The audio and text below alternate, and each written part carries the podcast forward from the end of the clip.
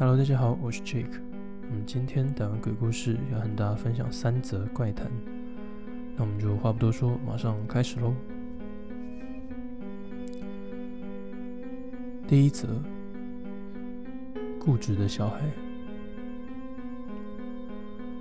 这件事发生在我小学四年级的时候。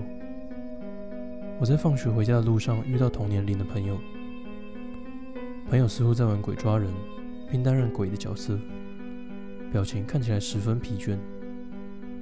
他指着刚好站在我附近的小男生，并说：“帮我抓住那家伙。”我没有任何犹豫，就立刻抓住那个小男生，等朋友过来捡尾刀。因为我刻意乱入的关系，害那个小男生被鬼抓到，被迫当鬼了。我没有加入他们一起玩鬼抓人。所以在这之后，我就赶紧回家了。事情过了一个礼拜后，那天我和姐姐一起去学才艺。回家的时候，偶然在车站遇到妈妈，然后就三个人一起回家。在回家路上经过一定会路过的公园时，看到那个被我抓住、被迫当鬼的小男生站在那里。当下我心想，他应该在等谁吧。就经过公园，继续往家里的方向走去。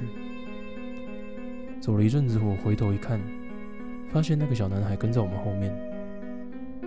虽然心里觉得有点毛毛的，但我心想，应该只是回家的方向相同，待会就会错开了吧。但是过了几个分岔路口，我回头看，还是发现小男孩跟在我们后面。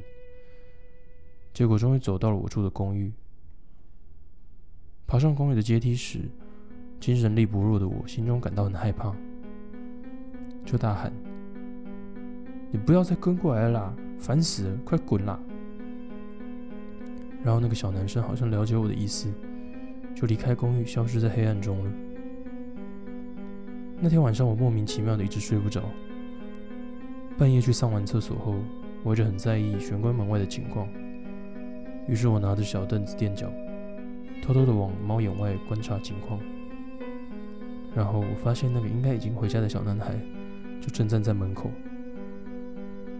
他不发一语的低头站在门口，然后我仔细一看，他的手上还握着一把美工刀。隔天早上我妈出门时，那个小男生就已经离开了。那天之后过了九年，我搬家了。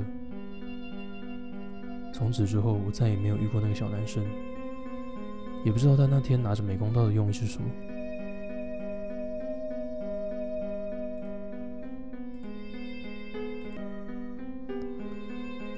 第二则，衣橱里面，这是发生在我念大学时，第一次到一个感情很好的朋友的公寓过夜时的事。入夜后，我们两人边喝啤酒边看电视。在我右边的墙壁有个步入式衣橱。当我看着正前方的电视时，衣橱的门就会映入我右眼的视野。从刚才开始就总觉得好像瞄到什么东西在动的样子，实在是很在意，便朝右边看去，发现衣橱的双开门稍微开了点缝。那时朋友说了类似这样的话：“啊，因为这套房很小啊，不知不觉就一直把东西往衣橱里塞。”衣物收纳柜啦、吸尘器啊，里面满满的，所以门都关不紧，偶尔还会自己打开来。过了几分钟后，朋友去厨房拿新的啤酒，独自留在房间的我，无意识的往右边衣橱那里看了过去，结果嘎吱的一声，门开了，字里头一只清白的手沿着地板正要爬出来。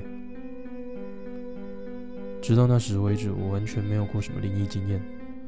真要说起来，还是不相信的那种人。但这过于奇特的画面却让我当场傻住，只得愣愣地看着。这时，两手拿着啤酒的朋友从厨房回到房间来，居然脚一踢就把门给关上了。接着问我：“看到了？”据朋友所言，从搬到这间公寓的第一天起，就目击了那只手的样子。而且那只手虽然看起来好像是想要爬出步入式衣橱，却不知道为什么一次也没有出来过。是有什么原因无法出到外面来的吧？朋友悠哉地说。我问他：“你为什么不搬家啊？”却只得到一句就没有钱啊。这个朋友因为家里状况，当时已经在自食其力的生活，是个靠奖学金上学，为了生活费埋头打工度日的努力家。我虽然说了我也会出一半的钱，所以搬家嘛，他却回嗯，可是这里房租又很便宜嘛。在那之后，朋友开始说起各种关于那只手的事情。之前说衣橱里面是满的，其实是谎话，里头似乎空空如也的样子。说来也是，的确会不舒服，而不敢把行李什么的放进去吧。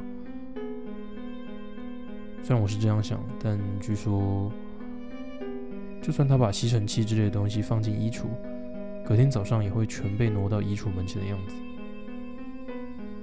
都已经这么小的套房了。真的是很让人困扰诶。朋友这么说道。虽然是第一次的恐怖体验，但比起手，有人这副怡然自得的样子还来得更恐怖。我因为害怕，所以再也没有去住过第二次。他就常常到我家来玩。每次见面时，我都会问手怎么样了，他就会说很有精神哟。结果他因为便宜房租的魅力，就在那间公寓一直住到了毕业。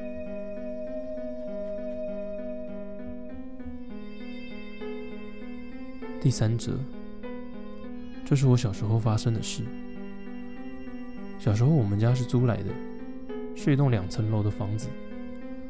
当时我妈妈也有在工作，所以通常放学回家之后，家里都只有我一个人。有一天放学之后，我比较晚回家，傍晚时才到家。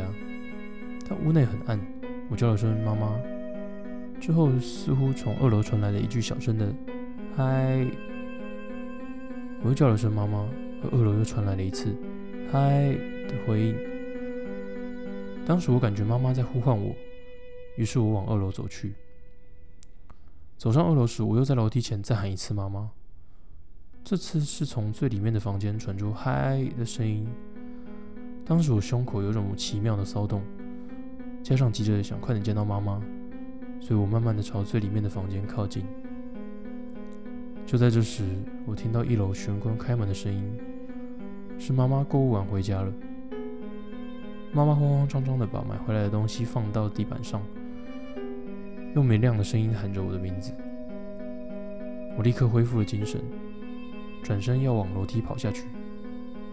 但是当我回头瞄了一眼最里面的房间，最里面的房间门发出叽叽叽的声音，稍微打开了一点点。